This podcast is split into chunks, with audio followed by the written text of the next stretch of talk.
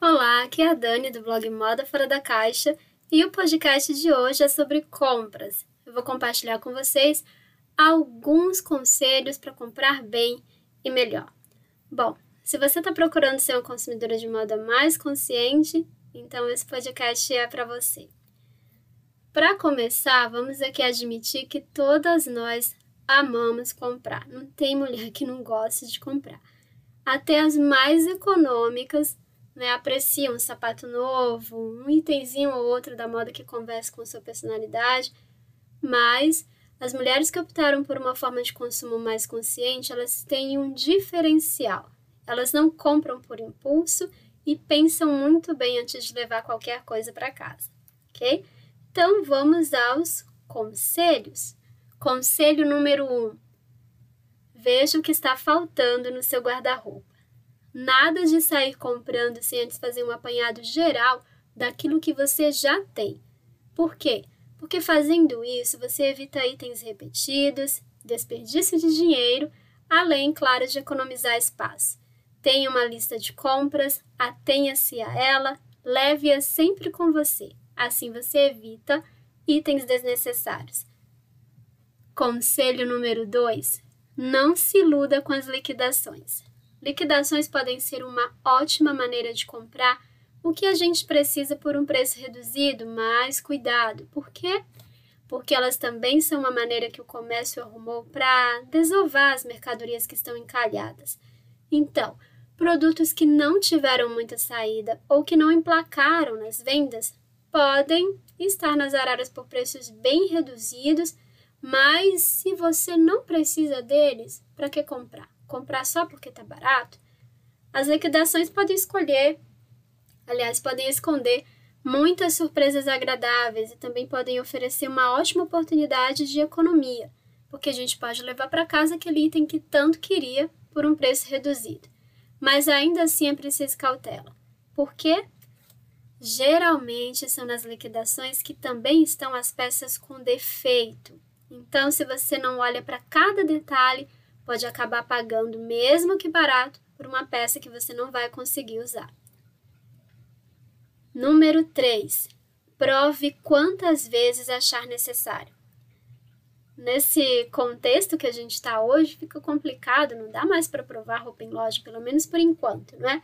Mas algumas lojas elas oferecem é um prazo estendido para que você possa trocar a mercadoria. Então você recebe em casa, prova em casa, se não der certo, você devolve né? Tem um prazo estendido para você poder devolver.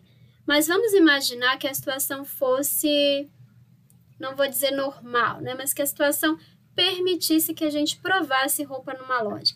Na vitrine, gente, pode estar tudo perfeito, mas é necessário que nós vejamos como a peça fica em nós, como ela se comporta quando nós nos movimentamos, levantamos os braços, sentamos e levantamos, porque se a gente não tiver essa percepção, a gente pode acabar comprando uma peça extremamente desconfortável. 4. Não leve uma amiga junto com você. Pode parecer esquisito esse conselho, mas na hora que a gente vai comprar roupa, se a sua amiga não for daquelas assim, ultra mega sincera, tá? Então, se não for uma pessoa super sincera, é melhor que você não leve, é melhor que você vá sozinha. Por quê? Você vai ter mais liberdade para ah, para provar, roupa para andar com ela, para passar mais tempo analisando do que se tiver uma pessoa que talvez tenha algum compromisso ou não tenha tanta paciência. Embora uma opinião feminina sincera seja importante, geralmente as pessoas elas não têm, não é? Como eu falei, essa paciência toda de acompanhar outra pessoa às compras. É melhor levar um profissional como personal shopping. Eu tenho a minha, que é minha mãe, ok? Eu levo uma pessoa junto comigo, mas a única pessoa que eu levo junto comigo para comprar roupa é minha mãe, porque é a única que aguenta o tranco. Eu já levei amigas e a experiência não foi muito boa, porque eu acabei trazendo para casa coisas que não ficaram legais em mim, mas que elas disseram que tinham ficado legal, tá? Então, conselho de amiga, não leve uma amiga junto com você. Tenha cuidado com quem você escolhe para levar quando você for fazer compras. Número 5 Consulte suas finanças. Cartão de crédito, gente, para roupas nem pensar. Só em último caso. Acostume-se a comprar suas roupas à vista. E se não der, no máximo divida em duas vezes, ou quem sabe use né, o rotativo, aquela que vem toda de uma vez, a, a compra e se programa para pagar e se livrar. Nada de prestação com roupa. Esse daqui eu falo com propriedade porque eu já tive, eu comento lá no meu livro, prestações eternas com lojas de departamento que me fizeram dever uma fortuna, pelo menos para mim, e foi complicado pagar, porque a gente não tem a noção do real. Você vai comprando, ah, vou dividir, vou dividir, vou dividir, fica continua comprando e vai virando bolo de neve. Quando você vai somar, a quantia é surreal para que seja gasta com roupa, né? E número 6, último conselho, comprou o que tinha que comprar, levou a listinha, trouxe o que estava precisando, trouxe um objeto de desejo, não é, não é também assim, não vamos ser tão é, é, como a gente costuma chamar aqui na minha cidade com, com as compras, por que não incluir um ou outro objeto de desejo?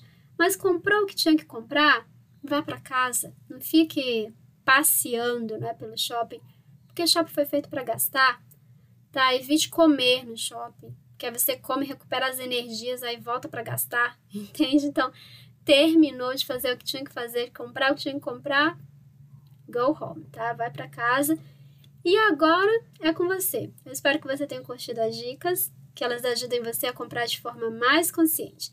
Se você desejar ler sobre o assunto, tem também post no blog, praticamente esse mesmo áudio aqui que eu gravei no podcast e o link não é tá na descrição do podcast, ok? Muito obrigada pela audiência, pelos seus ouvidos, tá? Por estar aqui comigo nesse projeto. Abraço grande, fiquem com Deus. Até a próxima, se ele quiser e permitir. Tchau, tchau.